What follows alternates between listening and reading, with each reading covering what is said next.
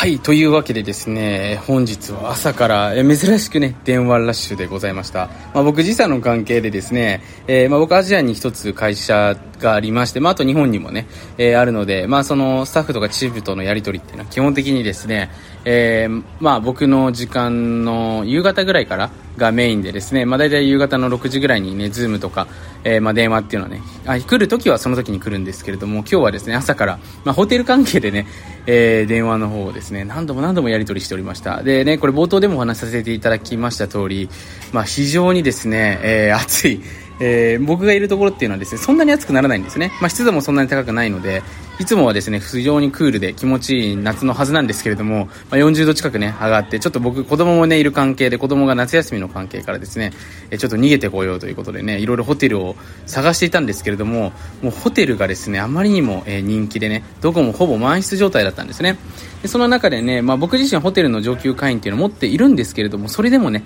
えー、なかなか見つからないということでね、えー、アメリカンエクスプレスのプラチナカードのデスクですよね。まあ、プラチナコンシェルジュさんの方にね、早速国際電話でお願いをしていたところですね、まあ、いくつかホテルの方が空いているんですけれども、その確認をしている最中にもね、埋まってしまうというね、えー、そんな今日は、えー、午前中をですね、過ごしておりました。はい。まあ、そんな中でですね、えー、今日ちょっとね、久しぶりに思い出したことというか、あの、僕が海外で仕事をするようになってからね、やっぱり思い出したことでね、今でも無意識でやってること、で、これからのね、日本人において必要になってくるスキルとして、やっぱりこの、ネゴシエーション、交渉術ですよね。これが本当にね、大事になってくるんじゃないかなというふうに、えー、思っております。まあ、特にね、えー、日本と違って、まあ、海外、まあ、海外って言ってもね、その全ての国ではないんですけれども、まあ、基本的にね、えー、欧米諸国っていうのはやっぱりサービスっていうのは日本と比べてちょっと劣ってしまうわけですよね。だからお金を払ったからね、何かこれだけ受け取れるっていうふうに、まあ、向こうが察してやってくれるっていうふうに思うとですね、なかなか思うような結果っていうのを得ることはできないわけなんですよ。なので、やっぱりコミュニケーションを通してしっかり自分が何をしたいのか、何をしてほしいのかっていうのをですね、しっかり明確に伝えていく力っていうのが、やっぱり海外でね、生きていくため、まあこれ海外だけじゃなくてもそうだと思うんですけれども、まあ日本でビジネスをしていくときもね、何でもそうなんですけれども、やっぱり非常に重要になってくるんじゃないかなというふうに思っているわけですね。で、どうしてもね、日本とその僕もね、やっぱりいつも思うんですけれども、その、特にチャット文化、えー、チャットでね、やっぱり仕事が早い人と、やっぱり遅い人っていうのを見ていて思うんですけれども、やっぱり仕事が上手い人っていうのは明確に、そのちゃんと相手にしてほしいことと自分がすることっていうのをしっかりシェアしている人たちですよね。まあ、チャットってね、まあ、ここ本当に、数年の間に、まあ、急速的に普及してね、まだそんなにこのノウハウとして確立されていないと思うんですよ。もちろんその、まあ、仕事への、まあ、仕事の仕方としてのね、えー、リモートワークというところではね、例えばスプレッドシートで共有したりとか、クラウドを使ったりとかね、そういった部分もあるんですけど、そのコミュニケーションにおいてっていうのはね、まだそこまで明確じゃないと思うんですね。まあ、僕は幸いにもね、2012年からそういう仕事をしていたので、えー、まあ、オフラインでのコミュ、オフラインって言っても全部オンラインなんですけれども、まあ、例えばね、ズームだったりとかのそのリアルタイムでのコミュニケーションというものと、えー、若干時差がある、あそのチャットとかを使ったコミュニケーションっていうのの使い分けっていうのはやっぱりしっかりしてるんですけれども、そこでもやっぱりその、しっかりとね、自分の要望を相手に伝えていく力っていうのはやっぱりできている人っていうのはやっぱどんどん仕事早いですよね。逆にそういうチームが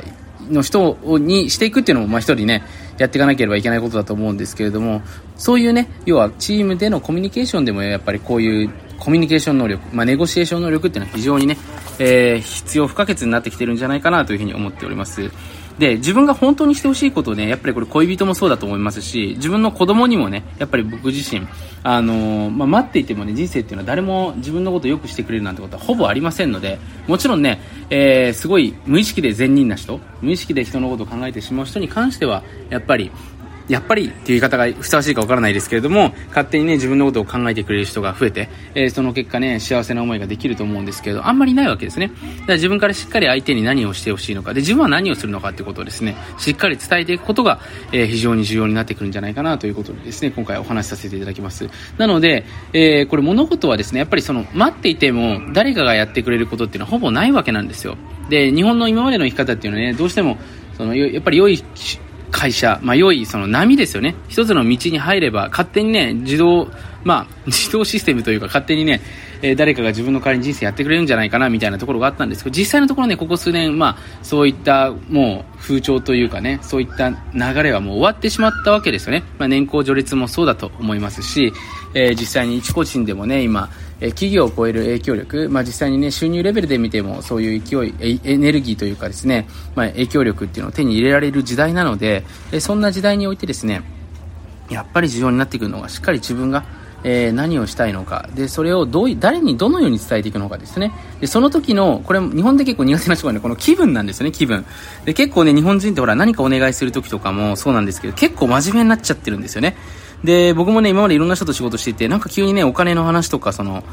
うーん、なんかお願い、業務のことになると急にね、真面目なテンションになってですね、お願いがすごく下手っぴな方が多いなというふうに思うんですけども、この時にですね、明るく、いやいやいや、これは普通にね、請求して要は悪いと思ってるからその重くなるわけですね。相手に対して何かその請求して、えー、お願いをするときに、自分は申し訳ないなっていう思う気持ちがあればあるほど、逆に言うとですね、そのお願いが重くなっちゃうんですよ。これどうしてもしてほしいんですけど、みたいなのね、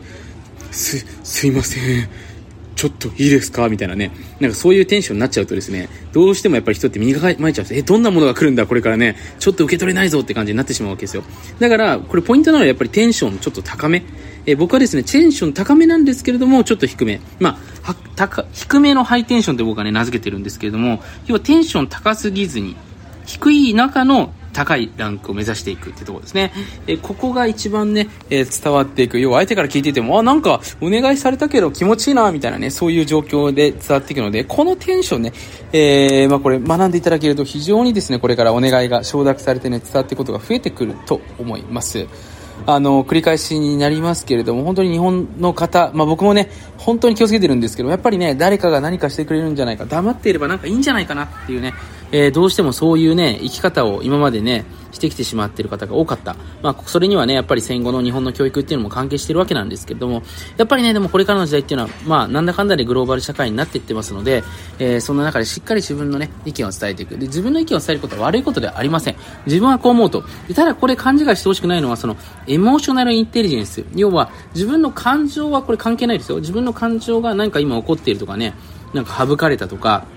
それによって意見を言うのじゃなくて、要は自分の意見を押し付けるですね。自分はこういう時にはこういう風にしてほしいなとかね、今仕事でこうだからこういう風にした方がいいと思うよっていうのをですね、しっかりと、まタイミングを見計らって伝えていくっていうところがね、えー、重要になってくるということですね。まずね、自分が人と何かをしていく時におかしいなって思ったんだったら、そこでね、怒ったりするのではなくて、自分はなんでね、それをちょっと違う、こういうふうに思ったんだよってね。で、それに対してその理由はこうこうこうなんだよって。あなたの意見も素晴らしいけどねっていう話をしていくとですね、えー、本当の意味でね、あなたの中からも良いアイデアが出てきて、その、まあそれがね、例えば、こうやってサービス受け取るときであればね、当然ながら自分が得たいサービスっていうのを受け取れますし、で、後々ね、帰ってから、なんかあの時ああだったっていうね、こう文句言うことなくなるわけですよね。で、そういったこともなくなってくるので、しっかりと伝えていく。で、これ特にね、夫婦関係なんか大事ですよね。最初はね、お互いこうね、察していればなんかやってくれてたと思うんですけども、やっぱりね徐々に徐々に時間を経つにつれて、やっぱりそういうね、えー、モードっていうのもね、相当なことがない限り維持できしていくので難しいので、僕もね、常に妻とそうなんですけど、やっぱ何がしてほしいのか、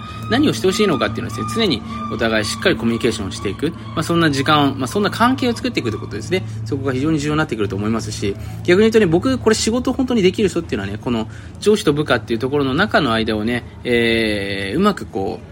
う、なんていうんですかね、フラットにしていく力。要はそのちゃんとお互い流れなかったものを流れていく。まあそのもちろんね、言わなくていいこともあるんですけども、言った方がいいこともあるわけですね。そういった部分をしっかりとですね、お互いの関係の中でね、言いやすくできるような人っていうのはやっぱりこれからの時代、当然ながらね、強い組織を作っていけるんじゃないかなというふうに思っております。そんなわけですね、えー、今回は少しばかりお役に立てたら幸いでございます。ぜひ今日も素敵な一日をお過ごしください。ありがとうございました。